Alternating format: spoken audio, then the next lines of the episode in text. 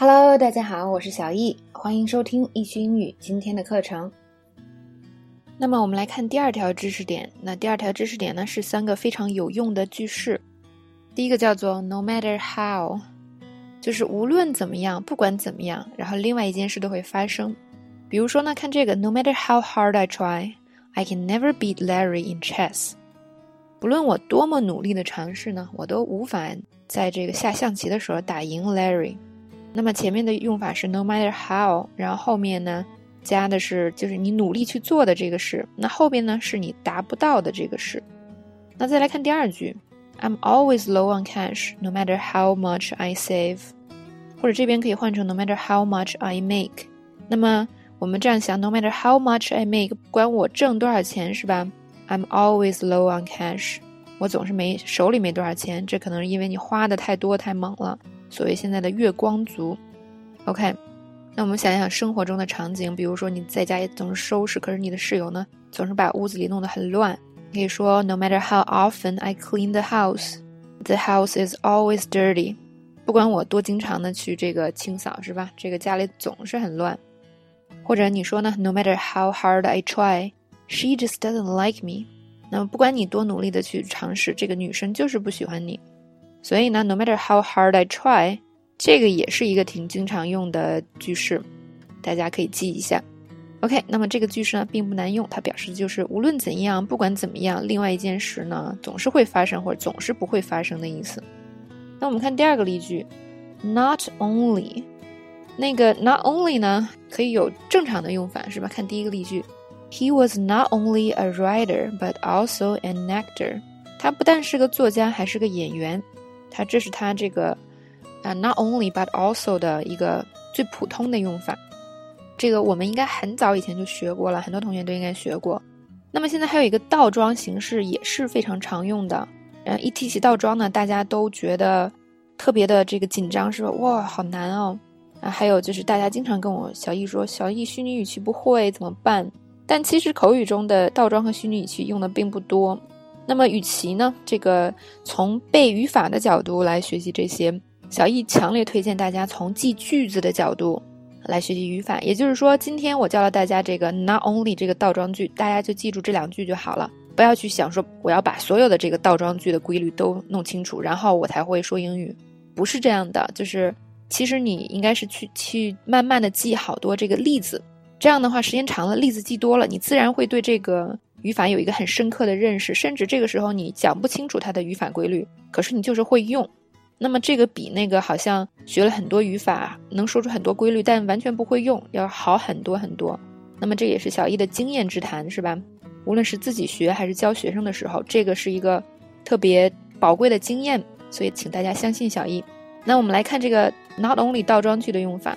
not only 倒装句后面经常加的是 can do，当然也可以加 be 动词，是吧？比如说看这个 ，not only am I going to beat you tomorrow，I am going to completely destroy you。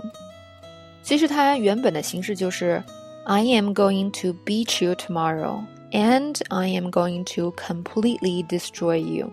所以呢，如果它这边看唯一的变化就是把 not only 加在了前面，然后呢把这个动词又提到了这个主语的前面，这就是你所有需要做的改变了。 那么如果我比如说这句话原句是 I can beat you，那么倒装句应该怎么说呢？应该是 Not only can I beat you, I can destroy you. OK，所以大家可以看到它的这个用法是非常简单的。那么注意呢，这个主句和从句里的这个动词用的通常是一样的。比如说，再看下一个，Not only am I your boss, I am also your worst enemy. 我不仅是你的老板，我还是你的敌人，是吧？那么这个也是把这个 be 动词提前了。如果呢，这边是用 will 的话，比如说，I will destroy you, I will also hurt you，你就可以说，Not only will I destroy you, I will also hurt you，大概是这种用法。所以呢，只要把这个动词提前就可以了。好，那么这是这个倒装句的一个简单用法，大家现在可以好好记一下。我们再看这个最后一个句子，Since when？那么这个在剧中呢，这个 Cam 说的意思就是说，诶，从什么时候开始这个事情改在放学之后开始了，是吧？Since when has the parade been after school？然后那个人回答，Since always。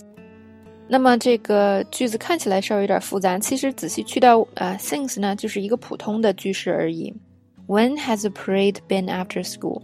那么在它前面呢加一个 since，就表示自从什么时候开始。如果没有 since，我们表示的时候什么时候是吧？那加了一个 since，表示从什么时候开始。我们先来看一个更简略的用法，比如说看第一个例句：Thanksgiving is always on a Thursday。然后第二个人，我们现在说是感恩节一直在周四。然后你可能觉得啊，真的吗？Since when？就是你可能之前不知道，你就说哦，从什么时候开始的？这个时候你就可以简单的就这个问题进行提问，就 Since when？那说的是就是从什么时候开始这件事。那么再来看第二个例句，那么 School never started at eight。那么现在说学校从来不在八点上课，然后你对此表示疑惑，说哦，什么时候开始的？也许以前是。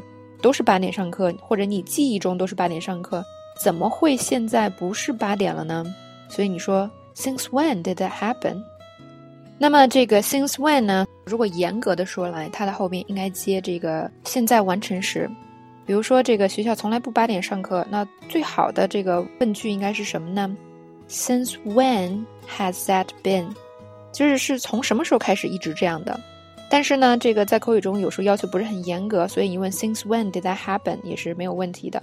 但是要注意，正规的应该是用现在完成时。那么这个 Since always 这个是一个非常口头化的回答，是吧？就是诶，一直是这样啊。它相当于什么？It's always been like this。这个 It's 是 It has 的意思，It has always been like this。或者呢，有时候可以说 Since now，就说现在开始。有的时候，比如说你问别人说啊，这事什么时候开始的？这个事情就是回答问题的这人决定的。他的意思就是说现在就开始，那个意思可能有的时候是说就是我说的，我决定的。OK，那么这是三个非常实用的句式。